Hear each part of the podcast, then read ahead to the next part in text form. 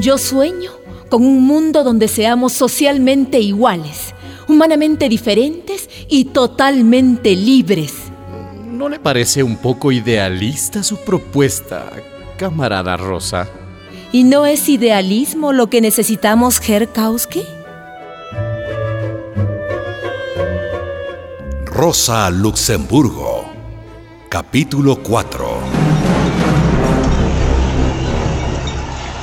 El 22 de enero de 1905, una multitud de manifestantes se dirigieron al palacio del zar Nicolás II en la ciudad rusa de San Petersburgo. Iban a entregarle una carta solicitando mejoras laborales. Fueron recibidos a balazos. Miles de cadáveres quedaron en las calles de la ciudad. Fue un domingo sangriento que desató una oleada de huelgas violentas y tumultos campesinos contra el régimen zarista. Mira las noticias, Leo. A ver. Tenemos que participar en la revolución. Vámonos a Rusia. De ninguna manera. ¿Cómo? Tú estás mal de salud, Rosa. Ay, no. Acabas de salir de la cárcel. Ay, mi mejor medicina es la lucha, Leo. No, no, Rosa. Ay, no podemos quedarnos aquí en Berlín de mirones mientras Rusia está ardiendo.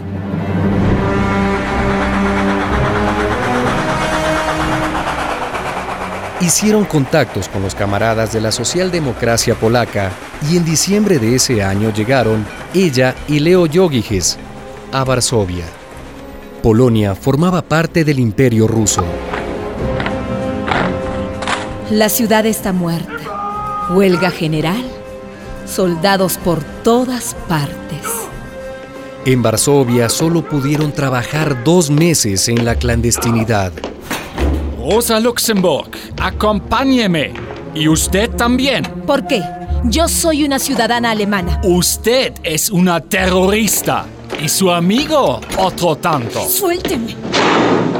Fueron detenidos y enviados al temido pabellón 10 de la ciudadela de Varsovia.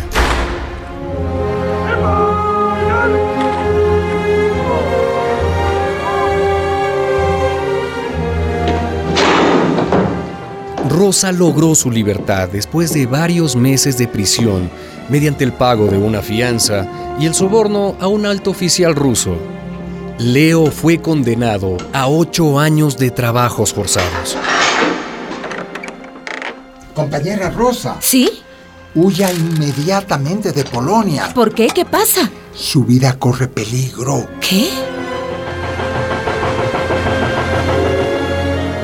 En agosto de 1906, Rosa Luxemburgo escapó a Finlandia.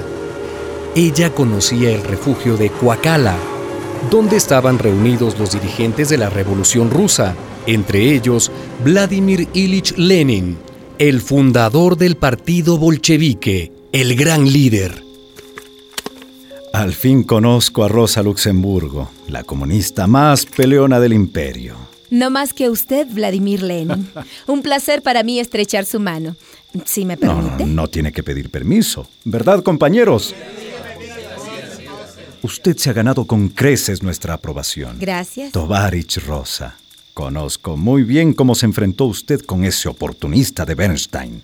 Bueno, diga mejor, nos enfrentamos. Kautsky, Klarasetkin, Bebel, todos estuvimos de acuerdo en que ese, ese barbón había traicionado los más elementales principios del socialismo. Pero usted también me acusó a mí de blanquismo, Sí. de querer imponer la revolución desde afuera, con una élite al margen de la participación popular. En Rusia dicen, el servil es tu enemigo, tu amigo es quien debate. A eso he venido, a debatir con usted, sí, a confrontar ideas. Lenin clavó su mirada en aquella joven altiva que no le bajaba los ojos. Su inconfundible calva brillaba con los pocos rayos de luna que se colaban entre las maderas del refugio. ¡Ey, ustedes! Quemen leña y traigan el samovar para que la Tovarich Rosa pueda beber un té bien caliente. Muy amable de su parte.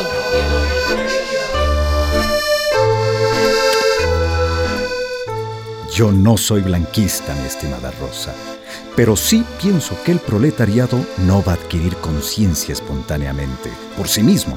Hay que ayudarlo. Yo tampoco soy espontaneísta, Vladimir Lenin, pero sí pienso que el socialismo no consiste en una teoría que uno inyecta desde afuera y la cumple como los diez mandamientos. ¿Y en qué consiste, si puede saberse? En acción. En el principio es la acción. Los trabajadores tomarán conciencia de su explotación por la práctica vivida, por la experiencia de los propios éxitos y también de las derrotas. A luchar se aprende luchando. Disculpen que me meta. Puede hacerlo, Pavel. Lo que dice suena muy poético. Acción, acción. ¿A qué se refiere usted exactamente con esa palabrita? Por ejemplo, a la huelga. A la huelga. Sí, huelga general. Marx creyó que la liberación de la clase obrera se daría por leyes históricas, leyes económicas. La sola voluntad para el cambio no era suficiente. Pues yo creo que sin esa voluntad, sin una elevada moral, no se conseguirá nada. ¿Le enmienda la plana a Carlos Marx? El pensamiento es dialéctico. Se construye colectivamente. Usted es anarquista. ¿Qué? La estamos oyendo todos, ¿sí o no? Yo soy socialista. ¿Le puedo hacer una pregunta, señor Lenin? Hmm, Sí, claro, las que quiera. Para usted, ¿qué es el partido? Un liderazgo fuerte, una vanguardia, una organización disciplinada para la toma del poder. ¿Como un ejército, pero del proletariado?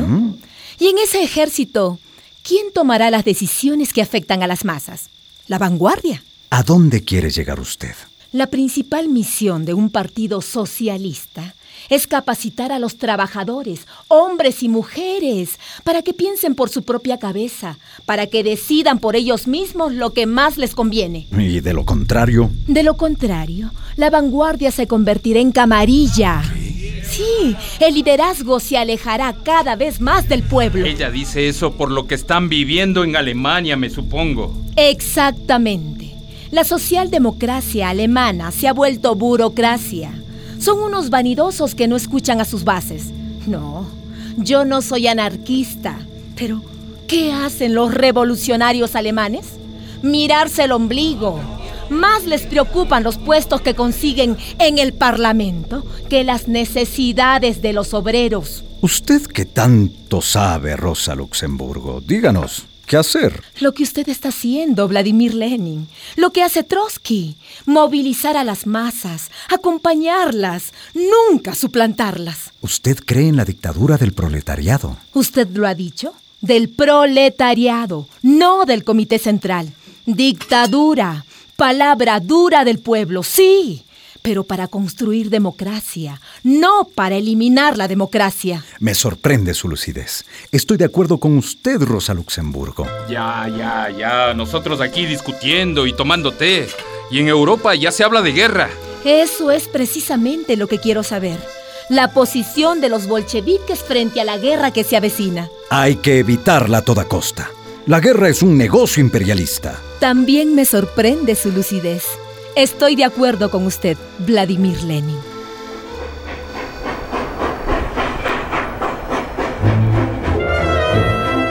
Rosa regresó a Berlín y en pocos meses, Leo Yogiges, su compañero de lucha y su gran amor, se reunió con ella.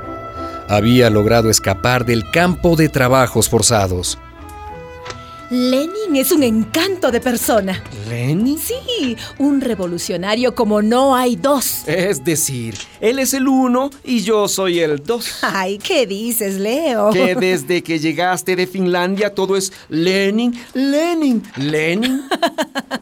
Así que el gran socialista Leo Yogiges está celoso. Rosa, todavía somos jóvenes. ¿No te gustaría una vida normal, sin tantos sobresaltos? Claro que me gustaría. Entonces, Pero ahora tengo que trabajar. ¿qué? Ya viene el Congreso de Stuttgart y Lenin me ha pedido redactar una resolución contra la guerra. Otra vez ese Lenin.